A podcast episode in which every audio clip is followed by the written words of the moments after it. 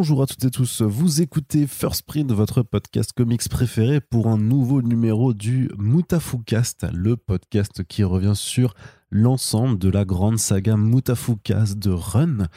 Et aujourd'hui, c'est un épisode un petit peu spécial, puisque au contraire de tous les autres épisodes de ce podcast, Run ne sera pas là-dedans puisque en fait la thématique c'est euh, puisqu'on parle beaucoup de, de avec avec son auteur et euh, en fait euh, m'est venu l'idée à un moment de d'essayer de, de, comprendre aussi un petit peu l'impact qu'a pu avoir cette bande dessinée auprès des gens qui ont pu la lire et qui travaillent de plus ou moins proche de, Run au, label 619 donc de toute façon vous avez vous avez vu l'intitulé de cet épisode spécial. Ça s'appelle Mutafukas vu par le label 619 où voilà au cours des dernières semaines je suis allé à la rencontre de pas mal, pas mal d'auteurs que j'ai pu rencontrer euh, en vrai au fil de certains événements, dont le FIBD, et sinon des personnes que je suis aussi allé euh, chercher en ligne avec toujours cette même, question, simplement de savoir bah, quel a été euh, leur premier contact avec la BD et qu'est-ce que ça a pu changer parfois pour eux ou simplement qu'est-ce qu'ils pensent que ça a pu apporter dans le paysage de la bande dessinée. Alors vous allez voir qu'il y a des idées qui reviennent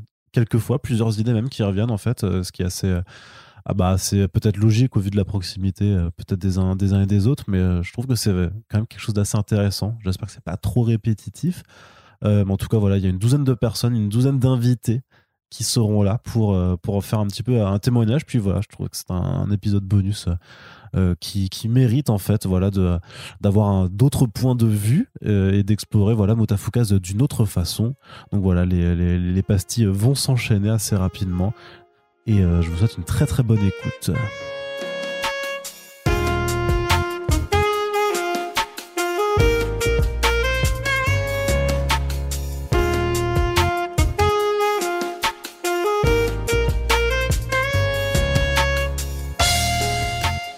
Donc là, présentement, je suis avec euh, Florent Maudou.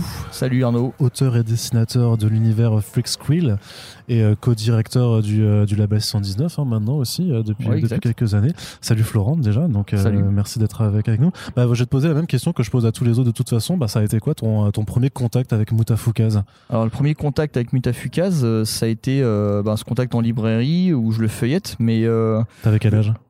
Euh, j'étais déjà bien âgé, j'avais 27 ans. Euh, et puis, euh, en fait, tout le monde parle de, de, ce, ovni, mais j'ose pas trop y toucher parce que c'est, ça me paraît étrange, tu vois, cette typo graphique, cet univers.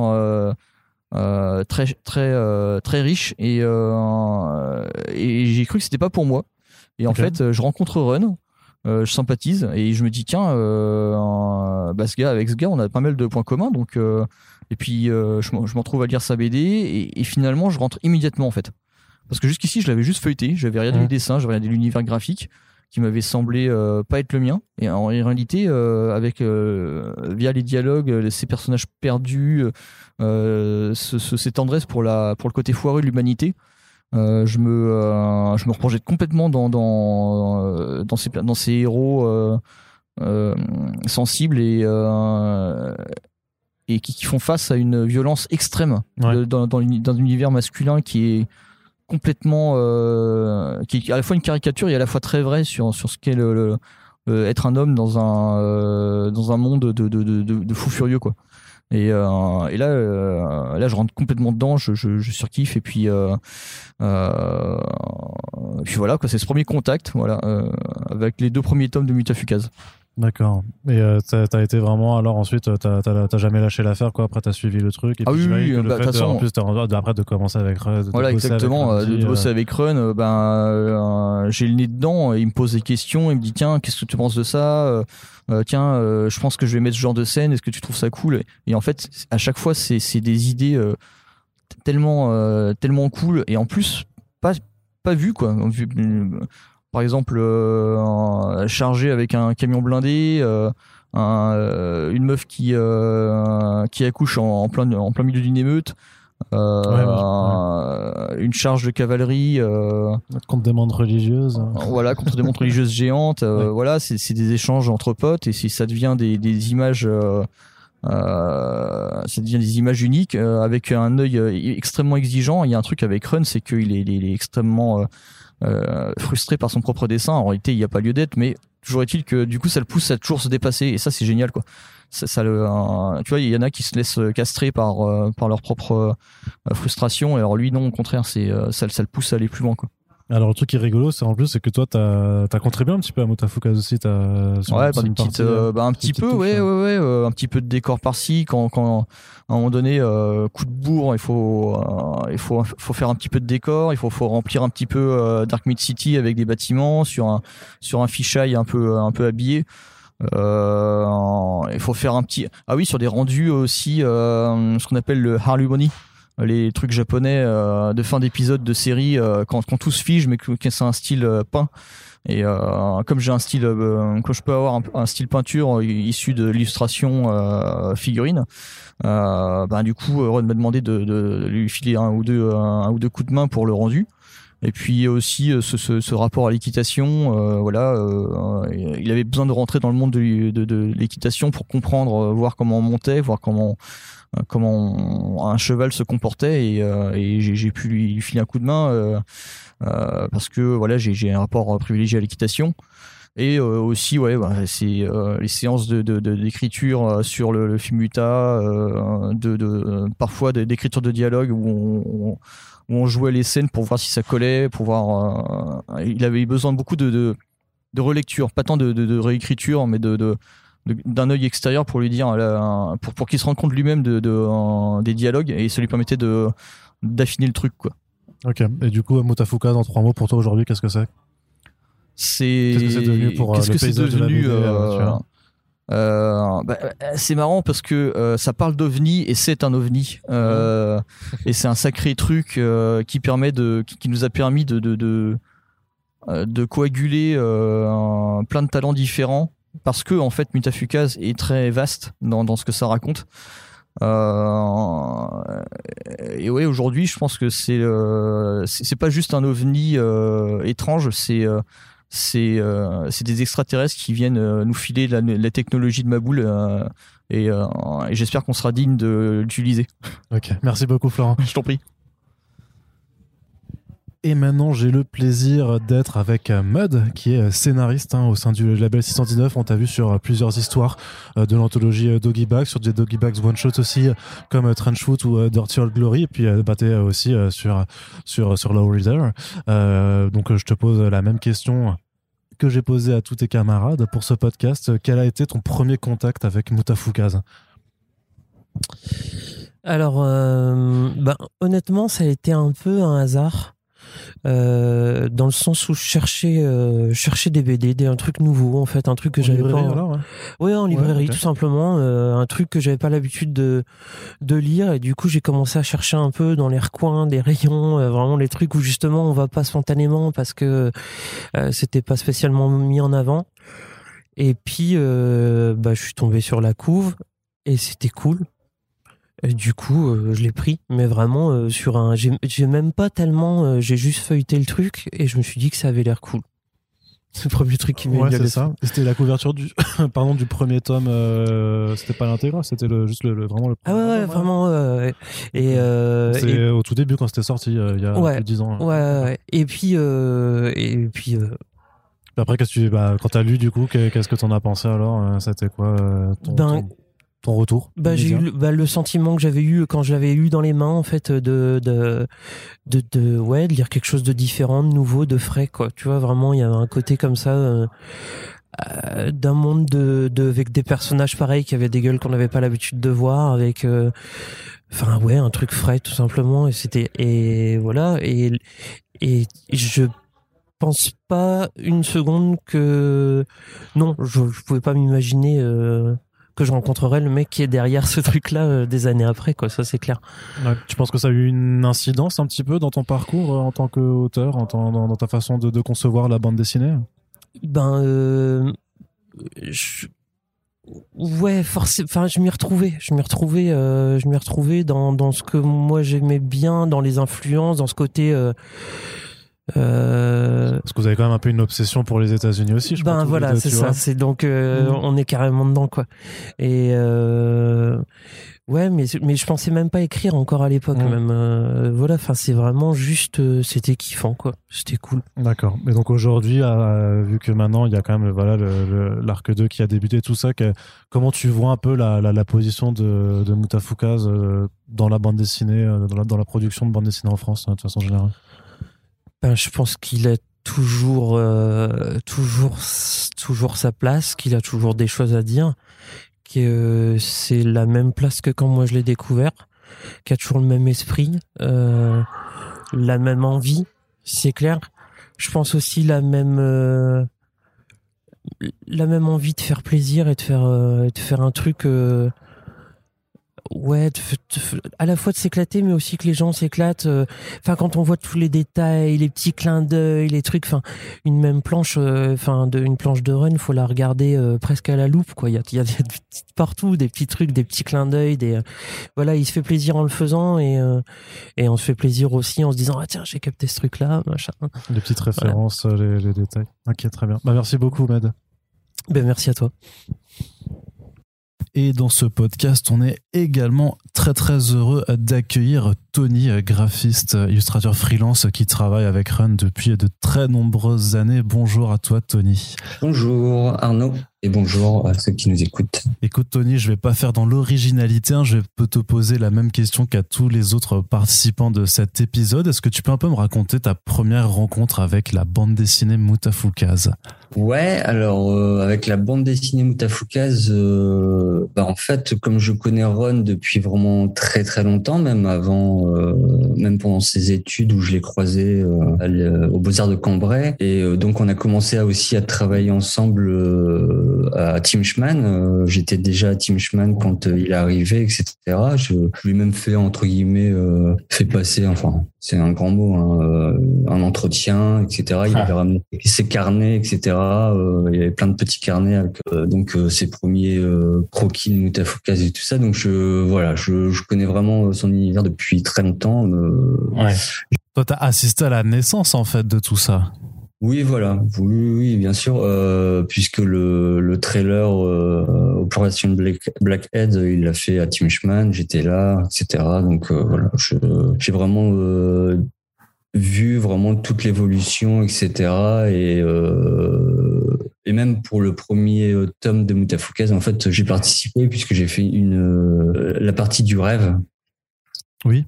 C'était trois planches, je crois, hein, voilà, en- avec mon style très vectoriel, etc. euh, qui était, euh, c'était à la demande de Ron évidemment, euh, pour vraiment avoir une cassure graphique, pour différencier vraiment la partie rêve de, de tout le reste de la BD. D'accord. Mais qu'est-ce que tu penses maintenant que ça fait plus de dix ans que, que le premier tome est sorti Qu'est-ce que tu penses que Moutafoukaz euh, a pu apporter dans le paysage de, de la bande dessinée franco-belge?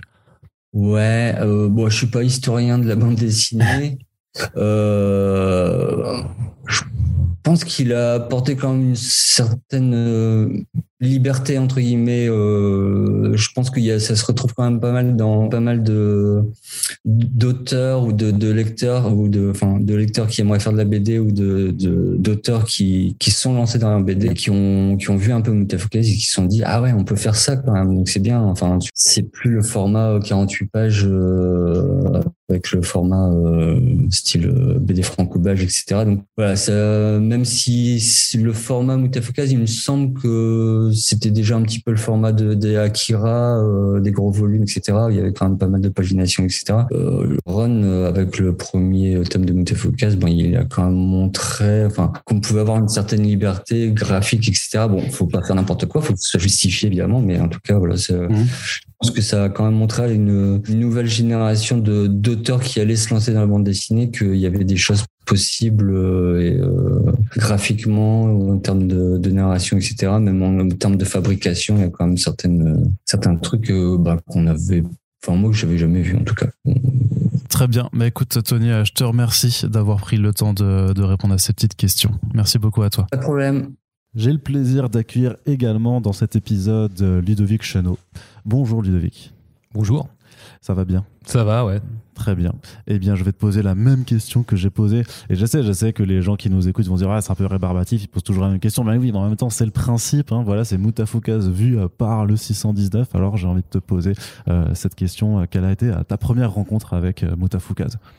Alors moi c'est très simple, c'est mon frangin qui m'a fait découvrir ça, qui avait acheté les deux premiers tomes, je me souviens bien. Je suis venu chez lui par hasard, j'étais assez jeune, je crois que je me dirigeais même pas vers une carrière BD. Et euh, j'ai découvert ça et, vraiment euh, ce personnage viral, enfin qui est, est Lino. euh, Et c'est- je lisais plus beaucoup de bandes dessinées, je trouvais ça un peu pauvre. Et puis j'étais dans- une phase où je préférais faire la fête que lire. Donc voilà. Et, du coup, ça m'a remis dedans un truc de ouf de, voir que, ben, en fait, il y, a des- gens qui se permettent de faire des- des choses assez folles en France. Voilà. Truc assez simple. Ça, ouais. Grâce à mon frangin, tiens, je le remercie. Et tu disais, tu disais euh, que ton frangin avait même pas terminé la, la série au Il a final, même alors pas te l'a fait découvrir, mais Ouais, c'est- ça qui est ouf, ouais. Il a pas terminé, ouais. Du coup, euh, ouais, faut que je lui offre. Et, comment tu vois un petit peu Moutafoukaz au- aujourd'hui, euh, en fait, euh, dans l'ensemble de l'industrie de la BD fran- française, en fait? Quelle place tu, tu lui, tu lui portes? Je trouve que ça, toujours, ça, ça, ça, ça- ça fait toujours sa petite originalité, quoi. Enfin, ça, ça hum, vraiment, j'utilise ce mot, hein, vraiment pour ce, ce, Moutafoukaz, c'est viral. C'est vraiment, euh, il, a ré- réussi, franchement, euh, avec une tête ronde et des deux yeux blancs, deux gros yeux blancs, à faire quelque chose de, stupéfiant. Enfin, avec une intéresser les gens en fait à, une histoire complètement, enfin, un peu plus, comment on pourrait dire, réaliste, avec un personnage aussi euh, bah, simple en fait. Et ça, c'est voilà, c'est du challenge. Je trouve ça pas mal. Ok, merci beaucoup Ludovic. Merci à toi, Arnaud. Donc là, maintenant, j'ai le plaisir d'être avec euh, Nicolas Ghisalberti, dessinateur, euh, qui a fait euh, Doggy Bag, The One Shot, Trench Foot, par exemple, et qu'on retrouve aussi sur, sur Low Reader. Euh, ben, je te pose la même question qu'à tous les autres invités de ce podcast. Quelle a été ta première rencontre avec Moutafoukaz Alors ma première rencontre avec Moutafoukaz, c'était mes années lycée. Euh, J'avais un appart euh, en coloc avec deux potes et c'est un pote qui avait ramené ça euh, justement à l'appart. Je connaissais pas du tout. Je connaissais pas du tout l'univers, la BD. Pour moi, c'était euh, c'était très franco-belge. Je connaissais les grands classiques du coup. Et quand il m'a montré ça, en fait, j'ai vraiment vu. Je, je savais même pas que c'était français. Quand j'ai dit ça, j'ai dit ça vient d'où? Il m'a dit bah c'est c'est c'est un truc français. euh. Et du coup, je me suis vraiment penché dessus et j'ai clairement vu qu'il y avait un autre univers dans la, dans la BD française. Vraiment, j'ai vraiment vu que qu'on pouvait s'éclater et aller euh, ben, casser les codes, entre guillemets, vraiment aller autre part euh, avec la BD française. Et c'est à partir de là, vraiment, que j'ai commencé à suivre euh, ben, l'aventure Moutafoukaz et ensuite, ensuite le, le, le label, quoi. Et tout, et tout ce qu'ils ont sorti depuis, quoi. C'est vraiment là qu'il vient tourner. Ensuite, il y a eu le film qui m'a encore plus, qui m'a encore Ouais, plus poussé. kiffé, hein. Ah ouais, j'ai adoré le film. Et depuis, je lâche plus, quoi. Je, chaque sortie, je suis dessus, je suis au rendez-vous. Qu'est-ce que ça représente alors euh, pour toi dans, dans le paysage de, de la bande dessinée euh, en France? Bah pour moi, c'est vraiment le côté fun de la BD. Enfin, fun. C'est un peu facile de dire ça parce qu'il y y a beaucoup de profondeur en fait, hein, mais je sais qu'à chaque fois que je vais en ouvrir une, je vais me poser et je vais passer un bon moment, quel que soit le sujet, quel que soit le dessinateur, quel que soit le scénariste. Je sais que je vais me régaler et passer un bon moment avec cette BD, donc euh, c'est pour ça que je le suis. À chaque fois qu'il y a une sortie, je suis dessus. Quoi. Tu penses que ça a eu une, une influence quelque part dans, dans ta carrière d'artiste ou même dans, Ah, dans- ton approche du dessin Clairement, aussi hein euh, bah, très rapidement, j'ai j'ai voulu aller vers eux. Alors, j'ai eu de la chance parce que c'est Run qui est venu vers moi. Mais mon objectif, c'était quand même d'aller vers, euh, vers le label pour proposer quelque chose euh, au, au final, quoi. Et euh, ça a été écourté parce que Run est venu vraiment pour, pour me proposer quelque chose, mais ça a complètement influencé, euh, influencé ma manière de, de voir la BD en tout cas, de l'apprendre. Ok, merci beaucoup Nicolas. Avec plaisir. Et là, on est ravis d'accueillir euh, dans ce podcast avec plein d'invités différents. On est avec euh, David Asteda. Salut David. Bonjour. Et euh, bah, de toute façon, je vais pas changer la formule. hein. Vous commencez à connaître le process de cet épisode spécial du Moutafoukaz. Donc, je te pose la même question, David. Quelle a été Oui. ta première rencontre avec Moutafoukaz Alors, avec Moutafoukaz, alors il faut, je vais faire une réponse en deux parties. Oui. Il faut juste que vous sachiez une chose. euh, je connaissais en fait Run euh, parce que c'était un pote de lycée. On était dans la même classe. Et déjà à l'époque, on avait envie euh, de, de bosser ensemble. Voilà, d'un côté amateur. Euh, On avait fait une histoire sur, euh, sur les Tortues Ninja qui rencontrent le Punisher. Enfin, un truc comme ça. euh, Un truc vraiment très décomplexé de droit d'auteur, on va dire. Euh, voilà, et on s'est perdu de vue après, euh, forcément, en ayant, en ayant des filiales différentes. Et puis, euh, voilà, quelques années après, euh, moi, je, je pars dans ma petite carrière à côté et, euh, et je découvre un jour en librairie euh, le premier volume de, de. Et puis, effectivement, bah, voilà, ça m'attire de loin. Je reconnais pas forcément le style. Et je feuillette, je feuillette. Et puis, il faut savoir qu'à l'époque, je- même maintenant, je crois que dans les rééditions, il y a toujours les photos euh, de Run euh, un peu plus jeune, on va dire, avec des couleurs de cheveux euh, passant du vert au bleu. Je ne sais plus exactement ce qu'il avait comme couleur de cheveux à l'époque. Et, euh, et donc je le reconnais. Et pour moi, bah, c'était pas Run, quoi. C'était Guillaume Renard, son vrai nom. Voilà. Je... On a le droit de le dire hein, parce qu'il l'a mis dans son film, donc euh, donc c'est AKA, voilà. Et, je, et voilà, je me dis, bah voilà, je, je le connais, c'est euh, c'est Guillaume, donc bah, c'est cool, il a réussi et tout. Et, et voilà, et moi je me suis dit, bah j'ai j'ai mes petites histoires, je vais proposer après. Et donc c'est par ce biais-là en fait que j'ai découvert son univers, son nouvel univers, parce que moi je m'étais arrêté à d'autres Ouais. d'autres personnages qu'il avait pu créer à l'époque. hein. Il dessinait des Dracula, et puis voilà, moi j'ai découvert euh, Mutafoukaz comme ça, un peu par hasard finalement. euh, euh, sans avoir suivi ce qu'il avait fait avant et, et bah, après j'ai rap- j'ai rattrapé le temps et, et comme il y avait d'autres volumes qui étaient euh, qui étaient déjà sortis bah, en fait j'ai acheté je crois qu'il y en avait trois ou ouais, il y en avait trois qui étaient sortis à l'époque et du coup voilà j'ai fait un petit combo et j'ai j'ai lu ça ça m'a bien plu et je me c'est là qu'il m'a décidé finalement euh, de loin à lui écrire pour lui dire hey, je suis là euh, tu te souviens de moi Bah, ouais. j'ai peut-être des Mhm. petites histoires à te, à te proposer. euh, Est-ce que t'en veux? Et voilà. Et ça a commencé comme ça. Donc, euh, ma rencontre avec euh, Mutafoukaz est euh, synonyme de retrouvailles avec Run à, à ce moment-là pour moi. Ah, c'est chouette. Et euh, tu t'arriveras à dire un petit peu, à ton avis, quelle, quelle place ça occupe dans le paysage de la BD euh, fran- francophone? Pour moi, c'était bah déjà j'avais été attiré en fait par euh, par le visuel. Je dis pas que je, je, je lisais moins de BD à l'époque, mais effectivement j'étais un peu centré sur des séries que je connaissais et j'allais pas vraiment découvrir d'autres personnages. Et quand j'ai vu de loin en fait ce, ce, ce premier personnage, voilà, ce personnage iconique hein, parce qu'il a vraiment euh, une tronche. voilà, qu'on peut repérer vraiment de, de loin et je me suis dit bah, tiens c'est marrant et, et quand j'ai vu que c'était français je me suis dit, attends, il se passe quelque chose, en fait. euh, voilà, et bon, après la suite, je voulais raconter avant. Euh, mais je me suis dit, voilà, il se passe quelque chose dans, dans la BD. Il y a, il y a des gens qui, qui, qui essayent de, de dynamiter un peu le côté format franco-belge, euh, très classique et très attaché à la France. Et on essaie de partir dans des formats un peu, un peu bizarres, euh, avec une pagination complètement folle. Voilà, on fait ce qu'on veut, finalement. Et puis, il y avait euh, ce rapport aussi avec les États-Unis que j'adore. Euh, et je me suis dit, ah, c'est sympa. Voilà, donc. euh, et c'est comme ça, voilà, je me suis dit, bon, bah allez, j'a- j'achète tout ça, je regarde ce que ça donne. Et, euh, et voilà, ça a été une sorte de. Voilà, si je, si je veux parler, donner un, un petit synonyme ou une petite phrase d'accroche, pour moi, ça a été une bouffée d'air dans le domaine de la BD. Ok, super. Merci beaucoup, euh, David. Mais je vous en prie. Et donc maintenant, c'est au tour de Simon Hutt d'être avec nous pour cet épisode spécial. Salut Simon. Salut Arnaud. Je suis vraiment très très content euh, de t'avoir avec nous et que tu puisses participer. Tu as accepté presque sans contrainte, donc euh, franchement, ça me fait vraiment très C'est plaisir. vrai, j'ai- presque pas été menacé. C'est ça. Euh, mais merci, merci de. Merci Donc, je vais, bah, je vais faire comme, euh, comme tout- toutes les autres personnes hein, qui, Ouais. qui viennent dans, dans cet épisode, euh, te demander euh, est-ce que tu peux nous raconter euh, ta première rencontre avec euh, l'univers de Mutafoukaz Ouais. Euh, ma, mon, la première fois que j'ai vu euh, Muta, que j'étais en contact avec, euh, avec les bouquins, euh, en fait, c'était. Je vais, je vais donner plein de détails un peu, un peu cryptiques. C'est une boutique à Montpellier qui s'appelait Ikoku, donc qui était une boutique spécialisée manga. Et comme quoi, déjà à l'époque, on n'arrivait pas à le classer. Euh, C'était dans ma boutique manga que j'avais vu la couve du tome 1 en fait. Donc, euh, il me semble que c'est après après 2006 ou 2007, je crois, un truc comme ça. Évidemment, j'ai plus trop j'ai plus trop les dates en tête, mais euh, mais c'est dans ce créneau-là.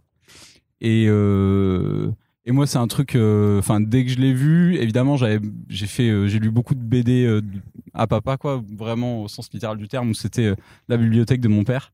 Et, ça fait longtemps que je lisais du manga et que j'avais lâché le franco-belge, en tout cas ce format-là un petit peu plus euh, un petit peu plus classique. Et quand, euh, enfin ouais, moi quand j'ai vu la couve en rouge et noir euh, avec le petit bonhomme à tête noire sur le truc, je suis Ouah, c'est trop bien.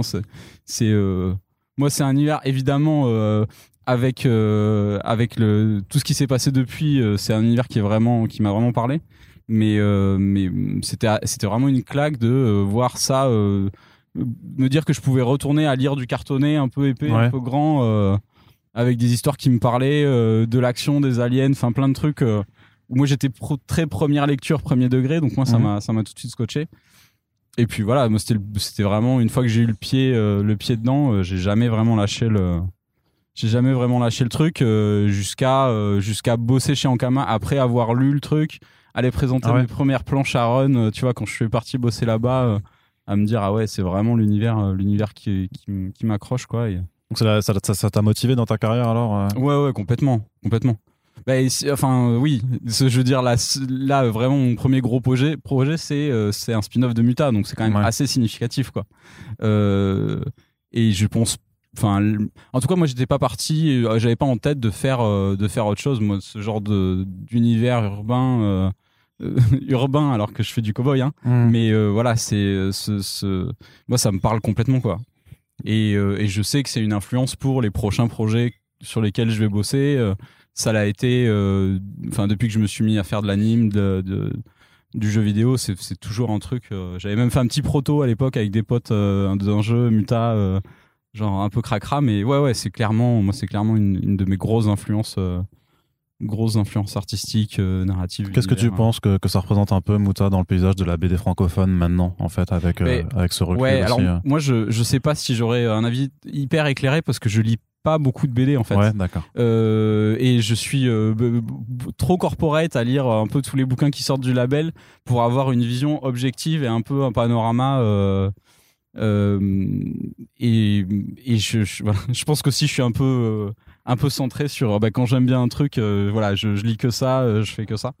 Euh, mais euh, en tout cas moi de ce que euh, sou- souvent de ce que mes en tout cas mes potes ou, euh, ou les gens qui connaissent un petit peu le milieu euh, les retours c'est ah ouais putain c'est cool euh, genre Muta c'est vraiment différent euh, euh, le, fait de dire que j'ai bossé sur ça euh, c'est c'est en fait je vois le déclic dans les gens qui connaissent tu dis ah ouais, Ouais. euh, tu, tu vois que c'est vraiment un, un pan euh, différent si tu veux de, de ce qui existait avant euh, Qu'il y a même une marque, Belgique. enfin, qui a un effet de marque, alors, enfin, un, un effet de, de, de reconnaissance. euh, Ouais. Quand tu. quand Oui, tu oui, que ce soit Muta, même le label. Ensuite, c'est pour ceux Mm. qui connaissent un peu plus, mais euh, mais ensuite, et, et puis c'est en fait qu'on aime ou qu'on n'aime pas, c'est euh, c'est Mm. quand même assez tranché et les gens. Enfin, je pense que c'est c'est un point de repère en fait. Euh. encore une fois, avec un avis euh, ultra objectif. Voilà, ouais, et, bien euh, sûr, et ouais. pas non plus hyper éclairé, mais euh, Très bien, Voilà. super. Et euh, dernière question, est-ce que euh, tu veux demander pardon aux auditeurs pour euh. Burrito je vois pas de quoi tu parles. Vraiment, euh, pour ceux qui n'ont pas lu Muta, allez lire Muta 86. euh, Un jour, Et, un jour, euh, tu demandes, un jour, vous demanderez jour. pardon à tous. Euh, merci, super. En tout cas, merci beaucoup, Simon. Euh, merci à toi. Merci à toi, Arnaud. J'accueille à présent Baptiste Pagani dans euh, cet épisode spécial euh, du Moutafoukast. Vous m'avez peut-être entendu le répéter déjà euh, quelques fois, mais donc vous connaissez, vous connaissez le principe hein, depuis le départ. Donc Baptiste, bienvenue à toi, salut. Salut. J'espère que tu vas bien. Merci d'avoir pris le temps de, de venir participer à, à ce format. Je vais pas, euh, comme je me répète, hein, je, je vais pas changer la formule pour chacun des invités de cet épisode. Est-ce que tu peux m'expliquer, Baptiste, quelle a été ta première rencontre avec Moutafoukaz? Euh, en deux temps, euh, la première c'est quand j'étais encore étudiant où euh, je m'intéressais pas vraiment. Ça venait de sortir Moutafoukaz et je m'intéressais pas vraiment à cette série. Je la connaissais pas tant que ça, mais il y a un tome qui m'a marqué que j'avais vu chez un pote et du coup j'avais acheté. C'est le tome 0 euh, qui s'appelle It Came from the Moon, je crois. ça Ouais, ouais. où ça m'avait marqué. J'avais dit qu'est-ce que c'est que ce truc en noir et blanc avec des nazis qui font du catch et tout. J'ai trouvé ça assez dingue, euh, assez très libre et très euh, très marquant. C'était vraiment le, le coup de poing. Et puis ensuite, ça s'est fait euh, quand j'ai commencé à travailler euh, au label avec euh, Doggy Bags etc où là je me suis dit tiens j'ai jamais lu Moutafoukaz il faut que je faut que je lise. Donc ça s'est vraiment fait euh, 10 euh, bien plus d'une dizaine d'années après je pense. Et, euh, et ouais j'ai dévoré tout ça dévoré tout le tout le premier arc plus les spin-offs euh, Puta Madre euh, Loba. Donc voilà ça s'est fait véritablement en deux temps et le temps de découvrir un petit peu euh, tout cet univers et puis bah de travailler en... ça s'est fait en même temps que je travaillais avec Ron au final sur euh, et Doggy Bags en- dans un premier temps puis ensuite surtout Golden Pass où ça a été mon éditeur.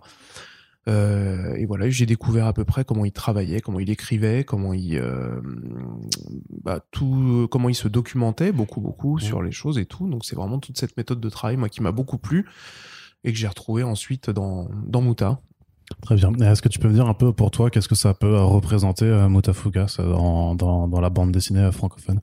Bah, toujours pareil en deux temps. La première fois que je suis tombé sur sur comment dire sur from the Moon que j'avais lu en entier pour le coup, ça m'a fait un petit peu la même claque que quand je parle de de comment de je, je, je rabâche souvent en interview que la personne qui m'a le plus inspiré c'est Merwan Chaban avec Fausse Garde.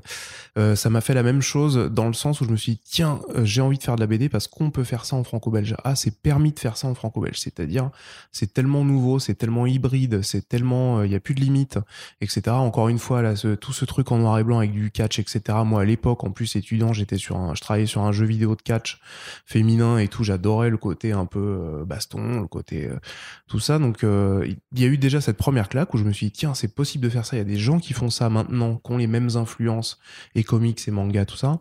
Et la seconde euh, bah, c'était à la lecture un peu complète pendant que je travaillais avec Ron où j'ai eu le la révélation un petit peu de euh, de me dire comment toute cette documentation écrire, euh, faire passer énormément d'idées dans un truc pop, hein, des trucs, des idées euh, très souvent, euh, il y a plein de choses, et morales et politiques, etc. dedans, mais cachées dans un, dans un truc très très pop euh, dessus.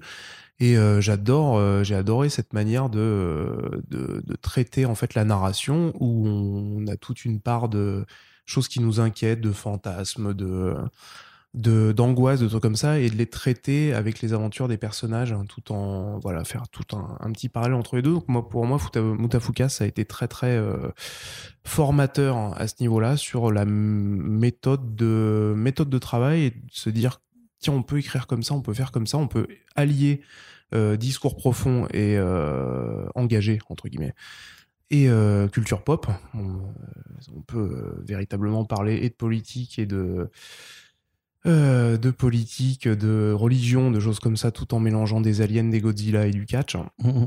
C'est vraiment un indo auquel je tiens, ça. Et, euh, et voilà, et euh, tout en continuant après que les spin-offs, en plus, tout ce côté un peu multiverse de Mutafukaz, avec Loba Loca que j'a- j'apprécie vraiment énormément sur le et euh, sur le côté les personnages qui continuent à vivre leurs histoires, le ce que ça raconte, euh, euh, voilà beaucoup beaucoup de choses. Donc moi ça a apporté vraiment beaucoup et je trouve que ça continue euh, continue à apporter énormément au paysage euh, au paysage culturel BD actuel. Ok, merci beaucoup Baptiste. Merci à toi Arnaud. C'est au tour de Guillaume Singelin, aka Blacky, de euh, venir dans ce euh, podcast, dans ce numéro spécial du euh, Moutafoukast. Bonjour Guillaume. Salut Arnaud. Et J'espère que tu vas bien. Merci d'avoir répondu présent à cette invitation comme Avec plaisir. tous les autres invités de, de ce podcast. Alors, on va pas, on va pas forcément faire très original par rapport aux autres invités. Tout simplement, euh, Guillaume, j'aimerais que tu me dises un petit peu quelle a été ta première rencontre, ton premier contact avec euh, Euh, moi, j'ai découvert Moutafoukaz euh, il y a un, un bon moment parce que j'ai découvert via le premier court métrage de que Ron avait fait qui s'appelait Opération Blackhead. Mm. Et, euh, et ouais, c'était mon premier contact. Après, je m'étais pas forcément plus renseigné sur qui était le créateur. Enfin, moi, j'avais vraiment regardé ça comme un ado sur Internet. Et des années plus tard, je vois, je vois un bouquin en librairie et je fais ouais, mais c'est ça me rappelle euh, ouais ça me rappelle ce que j'avais vu et j'ai commencé à lire et en fait bah j'ai continué la série ça m'a vraiment euh, ça m'a vraiment marqué. Moi j'étais j'étais beaucoup dans la lecture de manga et je lisais les mangas Hellboy. Voilà c'était mes deux trucs. Et en fait il était rangé à côté de Hellboy à, à la, à la Fnac à l'époque. Et donc j'ai suivi ça et bah voilà après au fur et à mesure de ma de mon avancée de mon travail bah, j'ai commencé à rencontrer des gens qui connaissaient Ron de loin de près et tout. Et puis euh, jusqu'à un jour où en fait un quelqu'un qui bossait avec lui, Jonathan Garnier, euh, me contacte, me met en contact avec Ron, et Ron me propose de faire un, un petit stage euh, d'étudiant euh, pour bosser sur le tome 0, sur le trailer du tome 0. Ah, donc t'étais tout jeune. vraiment tout Ouais, jeune, ouais, c'était euh, début de l'école, quoi. Et donc en fait, c'est par Moutafoukaz que t'as vraiment euh, une première expérience professionnelle presque? Non, en fait, euh, avant, avant de rencontrer Ron, j'avais déjà commencé à, à bosser avec euh, Casterman, enfin la coalition Caster, sur Oui, King Castor, David. ouais. Et, euh, et en fait, c'est un peu mixé. J'avais fait deux bouquins chez Caster. Et euh, j'étais aussi en contact avec Ron. J'avais fait deux fois, du coup, du moment des, des stages de fin d'année euh, chez Ankama. Et, euh, et voilà, c'était un peu mixé. Mais bon, c'était ma grosse En tout cas, c'était Ouais. ta porte d'entrée au label Voilà, 79. exactement. Alors, vraiment. Donc, on peut quand même dire que Mutafukaz a eu un, un- un impact quelque part sur, sur une partie de ta carrière. ouais.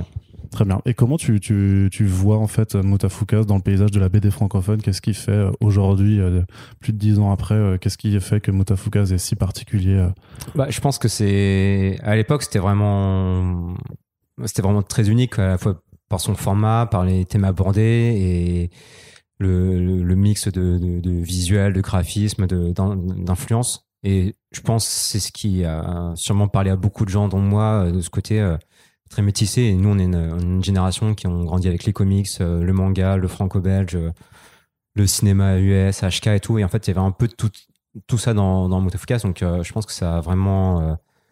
ça l'a rendu vraiment unique et très original à une époque. Et je trouve qu'aujourd'hui, ça le reste encore, même si maintenant on sent là depuis là, 4-5 ans peut-être, euh, une nouvelle génération qui est aussi un peu, qui s'est nourrie de ça et qui commence vraiment à développer ce côté très métissé de, de la BD. Quoi. En plus, toi, tu as pu euh, participer euh, intégralement à cette aventure hein, avec Lobaloka. Ouais, complètement. Ouais, c'est- c'était super chouette de pouvoir euh, mettre ma petite pierre à l'édifice de, de l'univers. Moi, je sais qu'à l'époque, euh, j'avais rencontré Raph Chan qui bossait pour le label sur The Baser.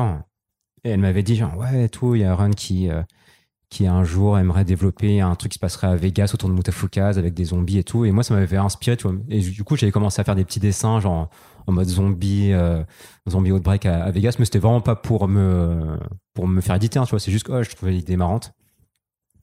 Et, euh, et c'est vrai qu'en fait, euh, j'ai été vachement inspiré par son travail. Et du coup, bah, le fait de, plusieurs années plus tard de vraiment participer à l'univers de Mutafukaz de manière officielle, bah, ça a été, ouais, c'est un petit achievement qui est assez cool. Super. Merci beaucoup, Guillaume. Merci à toi. J'ai le plaisir maintenant d'accueillir un certain Mathieu Bablet avec nous. Bonjour Mathieu. Hello. Je suis vraiment très content d'avoir réussi à te séquestrer euh, lors de ton passage au FIBD, hein, puisque voilà, tous les segments de ce podcast sont enregistrés euh, dès que je le pouvais, euh, dès qu'il était possible de, de mettre la main sur vous. Et donc, bienvenue. Et ben, je vais te poser la même question qu'à tous tes petits camarades avant ou après toi. C'est, ben, j'ai envie que tu me racontes ta première rencontre avec Mutafukaz. Euh, ouais, et ben alors, je, je pense que mon expérience va se rapprocher un peu de celle de Blackie. Et c'est là où on voit un peu qu'il y a, une espèce de, de bon générationnel entre entre Run et nous. Parce que moi, j'ai découvert euh, du coup Metafocase 1 euh, en études quand j'étais euh, en école d'art. Et, en fait, alors pour spoiler un peu, mais ça, a été vraiment un game changer. C'est-à-dire moi, je suis arrivé en école d'art avec la, volonté et l'envie de faire de la bande dessinée, mais j'avais des goûts très très classiques. Et, et c'est en ça que c'est bien les écoles d'art, c'est que ça t'ouvre à plein de nouveaux Et c'est là où j'ai découvert, euh, j'ai découvert euh, euh, du Mignola, j'ai découvert du du Tsutomunihe, enfin des voilà des influences qui me qui m'accompagnent encore aujourd'hui. Et un pote un jour a ramené Mutafukaz tome 1 qui venait de sortir et, et on a complètement débloqué parce que parce que ça existait pas. En fait c'était pas un format qu'on avait vu euh, a fortiori en France. Et, euh, et moi je sais que j'ai pas compris en fait ce qui m'arrivait c'est moi je me destinais à faire de la BD euh, 48 pages format classique et ça m'allait très bien parce que je savais pas qu'il y avait d'autres possibilités. Et, euh, et là en fait tu tombes sur un tome où tu es en train de lire une BD et puis à un moment il y a Vince et Angelino il faut qu'ils retournent dans leur quartier mais il faut qu'ils se planquent un peu alors du coup, tu as une page où tu as un petit Vince un petit Angelino de dessiné, et puis tu as en faussement prédécoupé des petits costumes à leur mettre dessus pour, euh, pour les planquer, qui sont en mode camouflage et qui se fassent pas voir. Et, euh, et on n'était plus dans de la BD, mais on était encore dans de la BD, et, euh, et voilà, il y avait un nouveau langage qui était en train d'être créé, et, euh, et on savait pas d'où ça venait, on n'avait pas de référence. Euh, euh, euh, antérieure.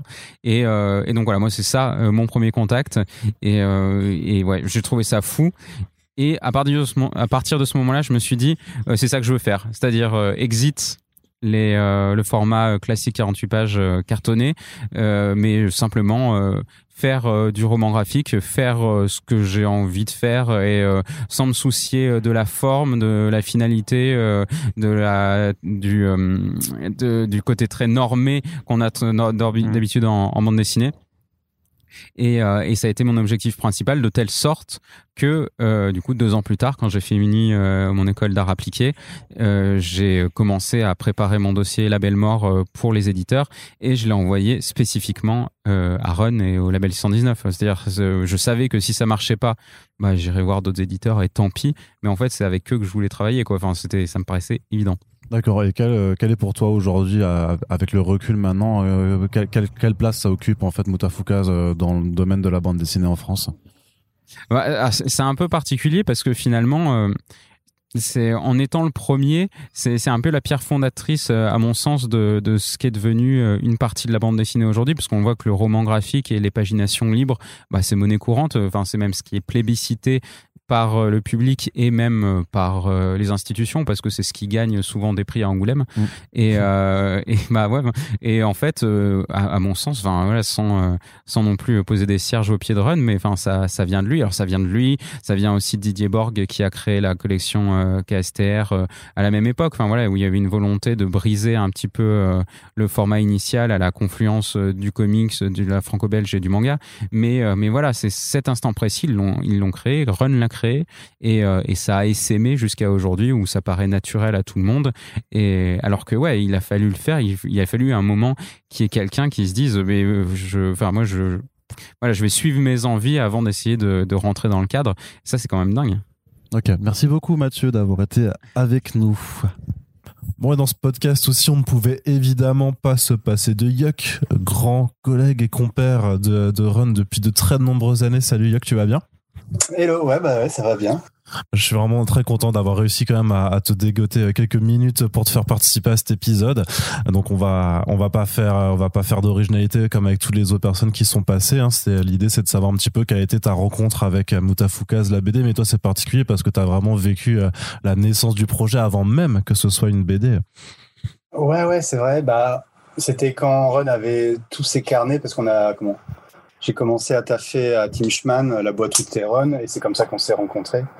Et du coup, il avait tous ces petits carnets de petits euh, comment de petits comics qui dessinaient à l'encre euh, de Mutafukaz, mais c'était pas encore ce qu'allait devenir Mutafukaz. Euh, il y avait donc Angelino euh, et Vince, mais c'était absolument pas euh, dans une optique au départ de faire euh, automatiquement une BD qui allait euh, être publiée, mais en tout cas, il développait son univers à fond. Et d'ailleurs, on a travaillé sur euh, le pilote de Mutafukaz, Opération Blackhead, avant qu'il ne sorte euh, le, premier, le premier tome euh, chez Ankama. Donc c'est comme ça qu'on s'est rencontrés et c'était c'était cool parce qu'il avait comment Je me disais ah trop bien, il aime bien les catcheurs mexicains, les vieux films de monstres. Enfin il y avait plein de choses qui faisaient que dans les refs on était un peu on était plutôt raccord et j'étais je disais ah bah cool euh, donc euh. Ouais, c'était un univers qui te parlait en fait aussi. euh. Bah ouais, c'était des rêves communes, des choses euh, que automatiquement ça me parlait. Je me suis dit oh il est cool, c'est bien. Et puis bon, on a travaillé ensemble, et on a et voilà. Puis euh, plus tard, il a sorti comment? Quand on a arrêté de travailler à Tim Schman, quand ça a fermé, chacun est parti un peu de son côté. Il a fait sa BD sans relâche, son tome 1 bah, pendant euh, juste après être parti euh, de Tim Schman et, euh, et puis après bah, il m'a rappelé mais quand son tome 1 était déjà était euh, déjà et j'étais comment c'était vraiment super de voir bah, comment ça, ça avait évolué comment il avait développé encore plus euh, son univers. Ouais, qu'est-ce que qu'est-ce que ça t'a fait du coup de ouais quand t'as bah tu l'as lu j'imagine quand t'as quand t'as bah, retrouvé ces personnages de carnet de croquis mais dans un vrai album de BD dispo en librairie et tout ça? Bah, c'était euh, comment? Il avait. Bah, c'est ça qui est bien, c'est qu'on peut voir euh, le, comment? Les différentes euh, évolutions et effectivement, quand j'ai vu, euh, bah déjà c'était pas une BD de 42 pages. Donc déjà c'était un beau. Enfin déjà il y avait beaucoup de choses. Ça veut dire il y avait aussi bien le format, le nombre de pages, de comment c'était les comment les ruptures graphiques. Enfin il y avait plein de choses de tout ce qu'il qu'il fait et que comment qui était euh, comment utilisé petit à- enfin dans d'autres euh, dans ce qu'il faisait avant mais là il a pu vraiment passer du temps et tout euh, comment bah, mettre ce qu'il avait euh, en lui tout ce qu'il avait accumulé euh, et ses envies et euh, comment et du coup c'était super euh, cool et agréable de voir où c'était arrivé parce qu'il avait en plus euh, bah, comme chaque fois super évolué d'un point de vue euh, graphique euh, en Mm. narration enfin plein de choses et à chaque tome ça a été ça c'est chaque fois une, super amélioration de fois deux avec que ça soit d'un point de vue graphique ou de comment scénar ou de enfin voilà quoi. donc c'était euh, c'était vraiment euh, c'était vraiment cool de le re- de retrouver les persos et surtout qu'il les avait euh, vraiment étoffés enfin ça avait vraiment pris euh, c'était plus euh, quelques petites euh, comment quelques petites planches ou des petites illustrations ou euh, ces petits carnets de croquis avec euh, trois quatre cases. Là, c'était, il avait développé tout son univers euh, Dark City, euh, tous les persos euh, qu'il avait déjà, mais bon, qu'il a vraiment. Bah voilà quoi, il s'est pas raté sur son tout premier, euh, sur son tout premier tome. Il avait vraiment. bah, après, il a beaucoup travaillé quoi. Et donc, euh, c'était vraiment agréable de retrouver euh, ce que j'avais l'impression de connaître déjà, mais d'un coup, c'était nouveau. Parce que beaucoup plus développé. Et, et donc, puis voilà, quoi, c'était. Euh, c'était une belle, c'était une belle découverte, ce premier tome euh, de Mutafukaz. Ok. Et avec le recul maintenant, euh, avec toutes les années, qu'est-ce que tu penses un peu de, de la place de Mutafukas dans, dans le grand, dans le vaste paysage de, de la BD franco-belge? Bah, c'est un petit peu ce que je disais tout à l'heure, c'est que vu qu'il a vraiment mis tous ses influences, enfin, que ce soit ses influences, ses envies et tout, je trouve ça a mis quand même un petit. euh, bah, c'est ce que je te disais par rapport à la comment les ruptures graphiques, le papier, la pagination. On n'était pas sur un 42 pages ou 46 pages euh, que tu lis en deux secondes, super, enfin super grand. Là, on avait un beau, un format euh, intéressant, une grosse pagination qui faisait un peu euh, comment bah, tu sais, comme les paperbacks, euh, quand tu achètes tes, tes comics américains et d'un coup tu as tout, tu fais Ah ouais, cool, je vais passer. euh, je vais pas, ça va pas juste être 10 minutes de lecture ou 20 minutes, Ouais. c'est que tu te mets dans le truc et tu as le temps de kiffer parce que euh, bah voilà, tu sais que tu vas pouvoir rentrer dans l'univers et bien être dedans. Des ruptures graphiques qui sont vraiment sympas, noir et blanc avec des pantones, avec des papiers différents. Enfin, que des choses que maintenant tu peux voir un petit peu partout et qui ont été, enfin, que tu vois euh, vraiment, bah voilà, ça fait partie de, du paysage éditorial fr- français et tout. Mais euh, comment, bah à l'époque, c'était pas, c'était pas du tout le cas. C'était, ça restait encore assez, euh, comment, petite pagination. Enfin bon, il n'y avait pas tout ce. Donc, je, trouve que vraiment, ça a été aussi, euh, bah, c'est pour ça aussi qu'il y a d'autres maisons d'édition qui ont commencé à regarder un petit peu. Tiens, qu'est-ce, que- qu'est-ce que c'est? C'est quoi cet ovni C'est le cas de le dire. Et euh, on commençait à se dire, ah, bah, c'est pas mal en fait d'avoir des grosses paginations, d'avoir euh, des choses beaucoup plus euh, graphiques aussi. euh, Enfin, donc euh, ouais, je pense que ça a mis comment un petit milestone hop par rapport à ce qui allait. bah, comment ça évolue parce que de toute façon la BD ou comment, comme plein d'autres médias, ça évolue, ça. Et je pense qu'il a été comment, il a, ça a été beaucoup de boulot pour réussir à comment à le faire publier, à rentrer, mais il a, il a pas été à, comment, à moitié. Il a vraiment fait bien les choses et euh, comment il y a, il a mis tout, euh, tout ce qu'il avait en lui. Et c'était, euh, de toute façon, il fait toujours ça hein, dans ses projets. Dans chaque projet, il est toujours à fond et c'est pas genre ouais, j'y vais un petit peu, on verra ce que ça donne. Ouais, c'est clair. Il est vraiment en mode army quoi. Il y va et on peut compter, on peut compter sur le fait qu'il va pas faire les choses à moitié et tout. Mais mais donc oui, je trouve que ça, il y a eu comment. Euh, voilà, ça- il a le tout premier tome, après même euh, la suite et puis ce qu'il ce qu'il a développé dans 619, ça vraiment, euh, il y a eu un petit avant et un après, même ne serait-ce que pour euh, ouais, dans le paysage euh, éditorial français en BD. Quoi. Ok. Même s'il y a plein d'autres personnes qui font des choses super cool aussi, mais Mhm. Ron était là en tout cas pour mettre sa petite, pour mettre sa patte dedans quoi. Super. Très bien. C'est mortel. Merci beaucoup, Yak, euh, de, de- de- d'avoir donné un petit peu de ton temps euh, pour, pour cet épisode. Merci Ah, à bah, toi. Pas de problème, avec plaisir. C'est cool. Et maintenant, alors euh, c'est vrai que euh, dans tout ce podcast, euh, je vous ai dit au départ hein, qu'on était là avec tous les membres possibles, en tout cas que j'ai réussi à, à- à séquestrer du label 619. Mais il y a- aussi un autre invité que j'avais envie d'avoir dans, dans cette émission, c'est un certain Sullivan Rouault, euh, puisque ben il y a quand même un historique entre entre toi et le, le label 619. Donc déjà salut salut Sullivan. Euh, salut, mais du coup, je suis le seul autre invité à part les gars du label? Ouais, c'est ça, Ah, c'est ça. Syndrome de c'est- l'imposteur, Non, non, non, non, mais c'est un guest. Mais après, voilà, c'est euh, c'est mon podcast, c'est moi qui décide et tout ça. Mais c'est vraiment Je plus. serai le fanboy de service, alors ok, ça marche. Voilà, parce que bah voilà, notamment bah, dans le premier logo de, de Comics Blog, bah il y avait la tête de Angelino quand même. Ouais, ouais, ouais. Donc c'est c'est pas anodin. Et Enfin, donc, sur euh, le site, sur le site. sur le site. Et, euh, et du coup, bah, ma... ce que je vais faire de toute façon, c'est de te poser quand même les, les, les mêmes questions qu'à tous les autres invités. hein. c'est de, de, de savoir l'histoire de, bah, de, ta, de ta rencontre avec, avec Mutafukaz. Alors, c'est une, c'est une longue histoire, je vais essayer de faire un peu court. Euh, ma rencontre avec le label, faut savoir que je connaissais pas du tout, mais vraiment ni Dev, ni d'Adam, ni les mecs, ni leur travail. En fait, quand j'ai créé Comics Blog, je me suis associé à l'époque avec Max Beau, que je salue très fort, euh, qui avait une petite acquaintance pour les comics et beaucoup pour le franco-belge et la BD notamment, qui était un peu un, des, un de ces mecs précurseurs sur le fait que la BD est en train de s'hybrider et tout ça. Et les- je suis nul avec les années, mais c'est 2010 à peu près quoi. Ouais. En- entre Mhm. 2009 et 2011, c'était juste avant qu'on lance Comics Blog. Et euh, donc Max, euh, méga fan, euh, euh, qui notamment envoyait des projets aussi d'édition euh, à Run à l'époque et tout ça. Le contact, on, on était en recherche de gens qui voulaient bien euh, travailler avec nous entre guillemets au départ. Et puis bah Run, bon je l'ai découvert des années plus tard, mais est quelqu'un qui répond beaucoup aux sollicitations quand elles sont sincères et, et, et, et que ça cache du travail et et de l'envie et tout.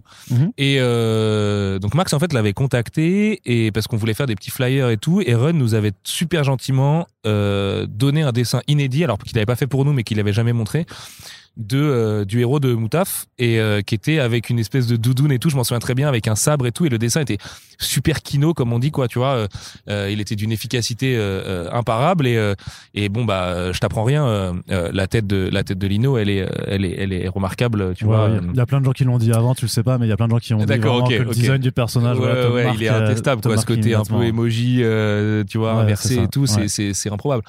Et du coup Run nous avait fait ça et bon moi je les connaissais pas donc juste je l'avais remercié par mail et tout ça et puis Run était quelqu'un de très occupé et tout ça et puis j'avais honnêtement pas le temps de lire ce que les mecs faisaient puisque j'étais dans un dans une boulimie de comics et tout à un an de lancer Comics Blog et tout ça. Et on fait notre premier Angoulême ensemble donc euh, le Angoulême complètement destroy euh, on arrive en bagnole on connaît personne on sait pas comment ça marche un salon et tout et je me souviens, on sort du, de faire la queue pour une, une dédicace de Gabriele Delotto chez Panini à l'époque. Et euh, Max me dit Ah, euh, chez Ankama, je crois qu'il y a des gars, c'est le label 119. Il y a un mec qui s'appelle Guillaume Saint-Gelin. Il a sorti un truc chez, Castar, chez KSTR à l'époque, Casterman, du coup, mais la collection euh, euh, jeunesse, qui était d'ailleurs euh, lancée par Louis Delat, qui euh, aujourd'hui est l'éditeur de, de, de Rue de Sèvres et donc du label.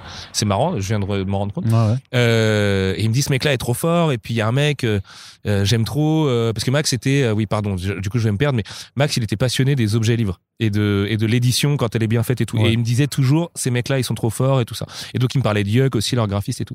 Et donc en fait on est allé comme des fans euh, sur le stand de Ankama. Je me souviens il y avait Davy euh, dont j'étais fan moi à l'époque qui qui qui qui dédicaçait à côté et tout. Et je savais pas du tout euh, pour qui on faisait la queue ou quoi qu'est-ce quoi. Et en fait quand on arrive au bout il y avait Blackie et Run qui sont les deux mecs les plus gentils du monde. Et je crois que je peux le dire, Max m'en voudra pas. J'avais jamais vu Max stressé devant euh, quelconque situation et pourtant on en a vécu des pas mal. Et là, je l'ai vu vraiment se chier dessus, quoi, tu vois. Genre, euh, je voyais que le mec, il était face à ses idoles absolues et tout. Il osait à peine leur parler et tout. Et donc, c'est moi qui me suis retrouvé, je sais même pas si Run et Blackie s'en souviennent, genre, on en a jamais trop reparlé. Euh, et je me suis retrouvé, du coup, à leur parler parce que je voyais bien qu'il arrivait pas à leur parler. Donc, il fallait bien que quelqu'un maintienne une discussion pendant qu'on avait un dessin ou quoi. Je sais plus d'ailleurs si c'était une dédicace.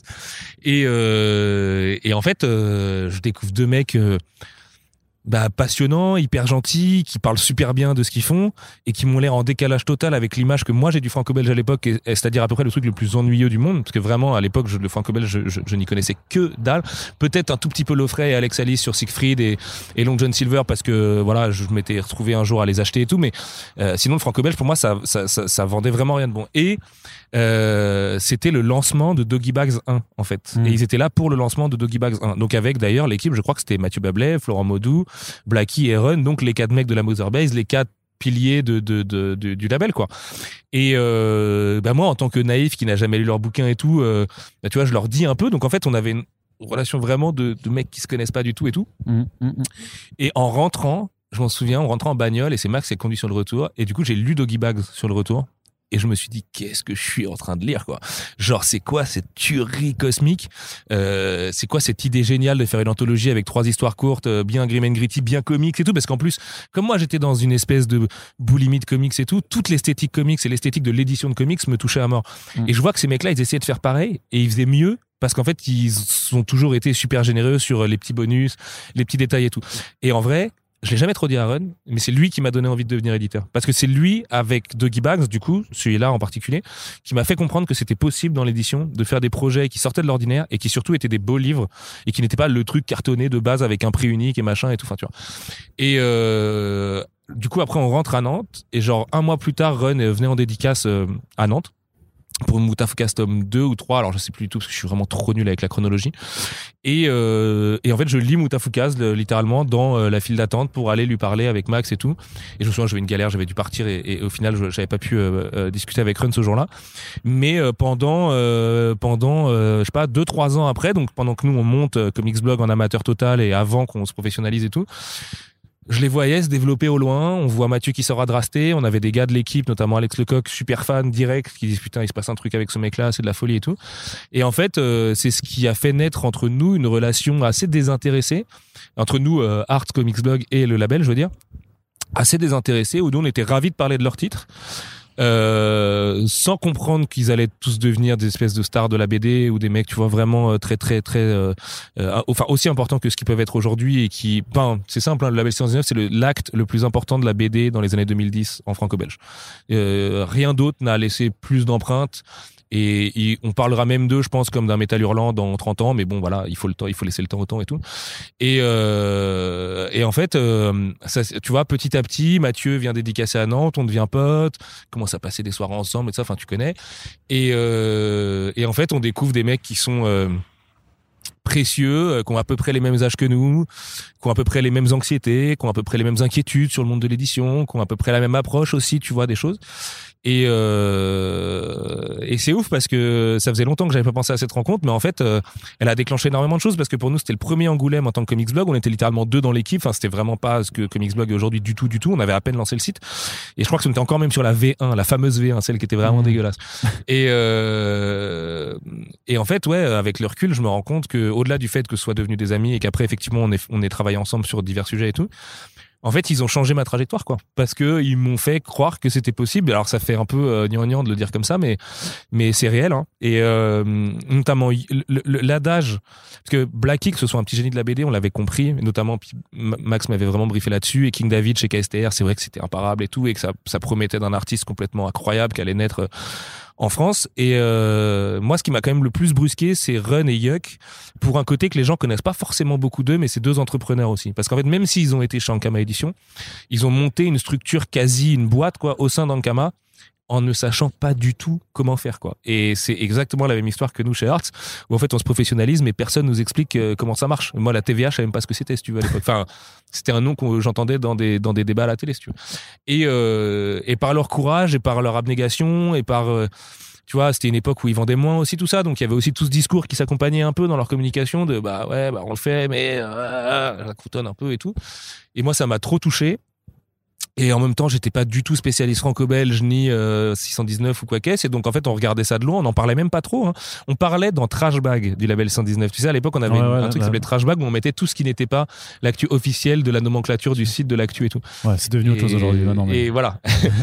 et, et du coup, c'est trop marrant parce que hum, sans, sans le savoir, en fait, on parlait d'eux parce qu'on avait besoin d'en parler. Et petit à petit, chemin faisant, eux comme nous et tout, on s'est retrouvés à se rapprocher, à vivre des trucs moins cool ensemble, tu vois. euh, et pour Arts et pour eux et machin. Et puis après, bah, partir à l'étranger ensemble, à, tu vois, à travailler sur des projets et tout.